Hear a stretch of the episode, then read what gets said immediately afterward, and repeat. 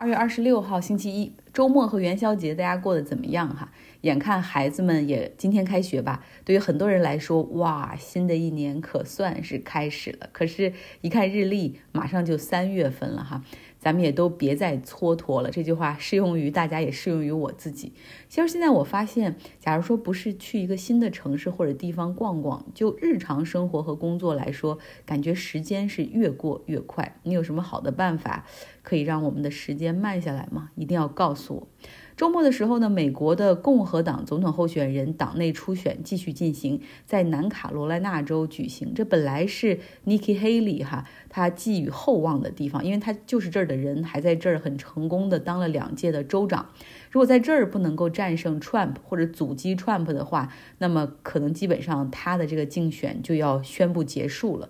可是啊，他的这个 home state 哈，这个自己家乡的这个选票还是辜负了他。特朗普在这个州以百分之二十压倒性的优势再下一城，哎，相当于是在这个 primary 共和党党内初选中哈，继续势不可挡。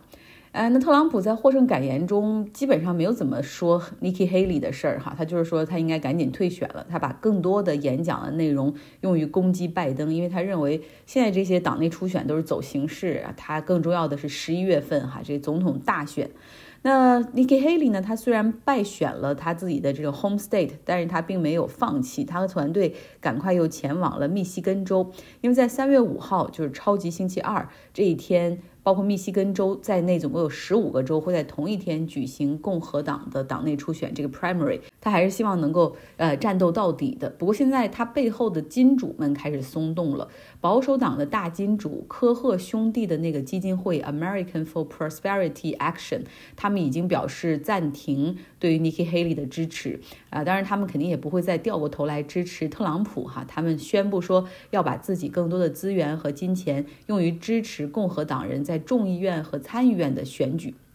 ，OK，说到选举，俄罗斯的总统选举会在今年的三月十五号到十七号举行。假如说哈，普京的得票率可以超过百分之八十，那么他很有可能会将这次选举的胜利视为对他那个对乌克兰特别军事行动的一次 justify。也就是说，发动对乌克兰的战争，哈，这两年之前是普京决定的，然后现在两年之后到了大选，如果支持率依旧很高的话，就说明其实百姓是和普京有一样的想法，哈，那他就可以更加全面的去拥抱这场战争。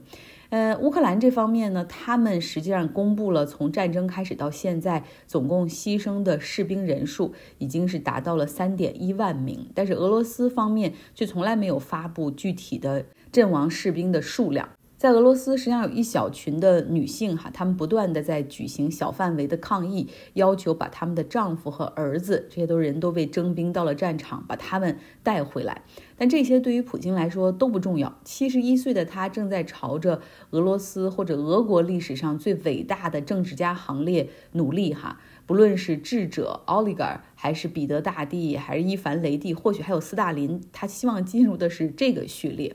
其实，在人物性格上，或者叫人设上面，哈，普京他一直都是一个 strong man，就是一个强人，政治强人。那现在呢，他希望增添一些神秘的色彩，他就成为了一个人设为 unpredictable strong man，就是琢磨不定的政治强人，你永远想不到他下一步要干什么。那美国情报部门对于北约和亚洲的他们的盟友进行了一次披露，哈，说俄罗斯准备将一个核武器发射到卫星的轨道。道上，假如他们真的这样做了的话，俄罗斯实际上就违反了美苏在冷战期间达成的外层空间条约。那当然，俄罗斯方面说啊，没有没有这方面的打算，但是看起来好像并不是这么简单。实际上，在上周三的时候，普京视察了俄罗斯当地一家航天的工厂，他爬进了一架机队中最新哈最新款的一个最现代化的一个轰炸机的机舱哈。也展示了他对这种军事的强烈的兴趣。然后发表讲话的时候，他说：“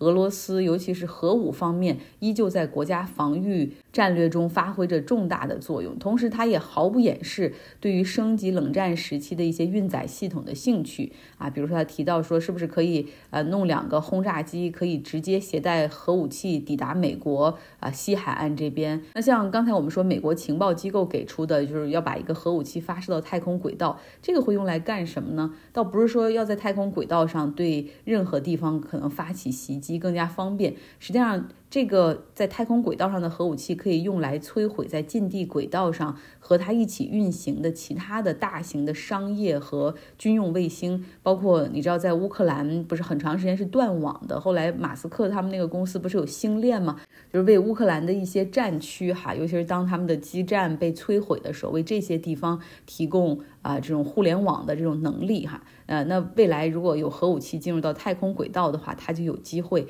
去干掉这些卫星。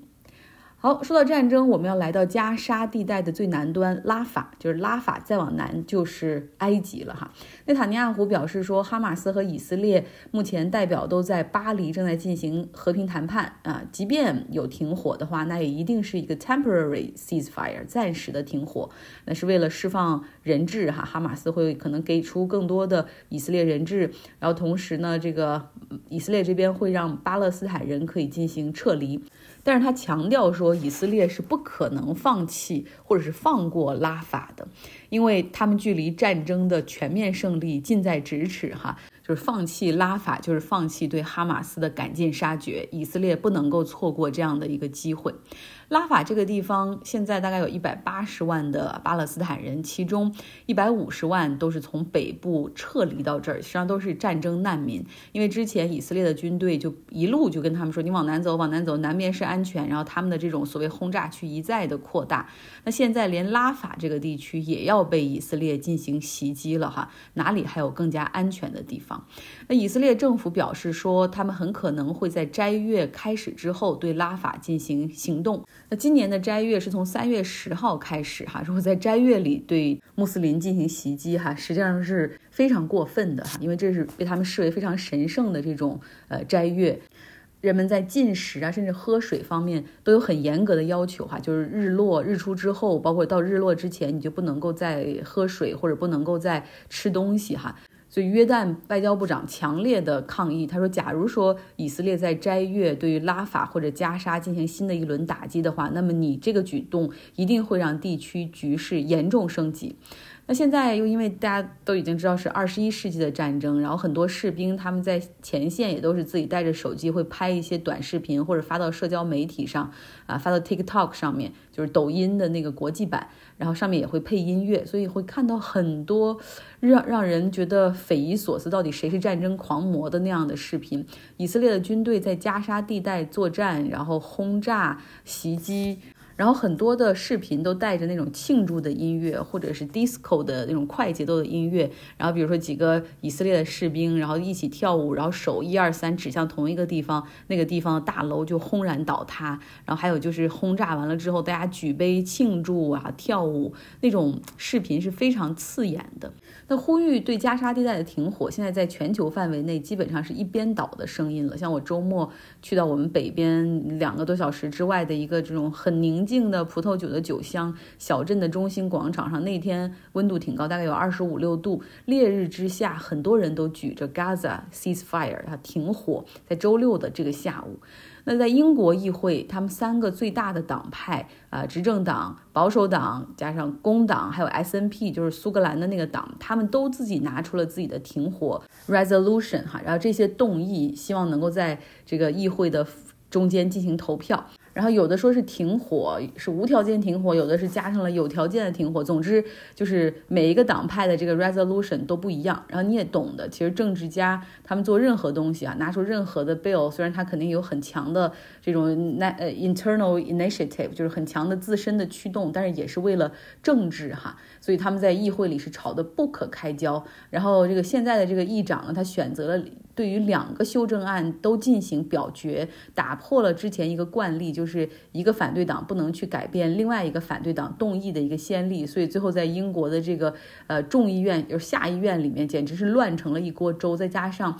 呃议院外面还有很多人要求这个 ceasefire Gaza，要求停火，所以最后英国议会关于这个加沙停火的这个 resolution 是以闹剧收场。那其实这个跟在联合国也不能说差不了太多吧。联合国关于停火的投票，哈，其实也同样充满了政治意味儿。就是我不同意，不是因为这个，而是因为你是你，我不可能同意你的，大概就是有点这种意味。比如美国再次否决了联合国安理会提出的关于加沙地带的停火解决方案，然后美国人说，我也有我的停火方案呢，我另外找了十三个支持我的，我要把我的这个停火方案啊放到这个里面再投票哈，所以我。这是我为什么否决你们？不是我希望不停火，而他们的一个停火的附加条件就是哈马斯需要释放所有的以色列的人质哈，哎，所以说最后也是什么都没有能够达成。呃，今天呢，在纽约的以色列领馆的门口有人抗议哈，一如既往，周末就有人抗议。抗议的人群中有一个美国空军的前退役的军人，他最后把自己给点燃了，让他喊道：“说我不能够再做这场大谋杀的同谋了，解放巴勒斯坦。”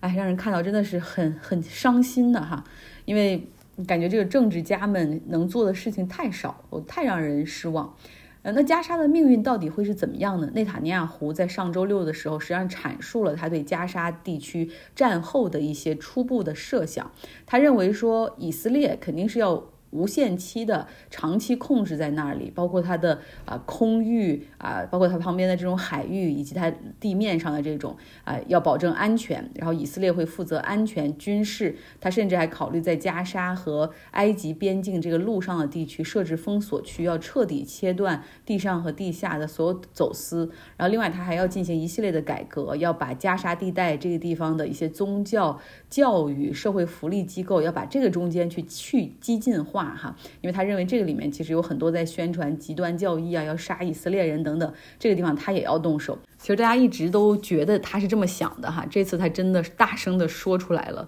呃，人们并不感觉到意外，但是还是觉得这个内塔尼亚胡太老奸巨猾了，而且他就是从来没有想过要让巴勒斯坦成为一个国家哈，所以现在你看得很清晰，就彻底的肢解巴勒斯坦。这个加沙地带，他来控制约旦河西岸，实际上他也是在控制着空域和地面啊带引号的安全哈。那你这所谓的巴勒斯坦政府，实际上就是名存实亡，只有个名而已哈，控制力非常的弱。那此前呢，美国和一些欧洲的国家，他们的设想是说，希望在加沙地带，啊，哈马斯垮台之后，这里应该由巴勒斯坦的这种合法的政府，哈，也就是目前管理约旦河西岸的这个巴解组织法塔赫，由他们来接手。那么这样的话，就可以为巴勒斯坦建国而做准备。那这样，呃，就是巴勒斯坦的地方就包括约旦河西岸、东耶路撒冷和加沙地带。西方想的还是哈，这巴以问题最后要以两国路线为解决，而以色列方面从来都没有想过要让巴勒斯坦成为国家。至少是内塔尼亚胡哈。好了，今天的节目就到这儿吧，希望你有个愉快的周一。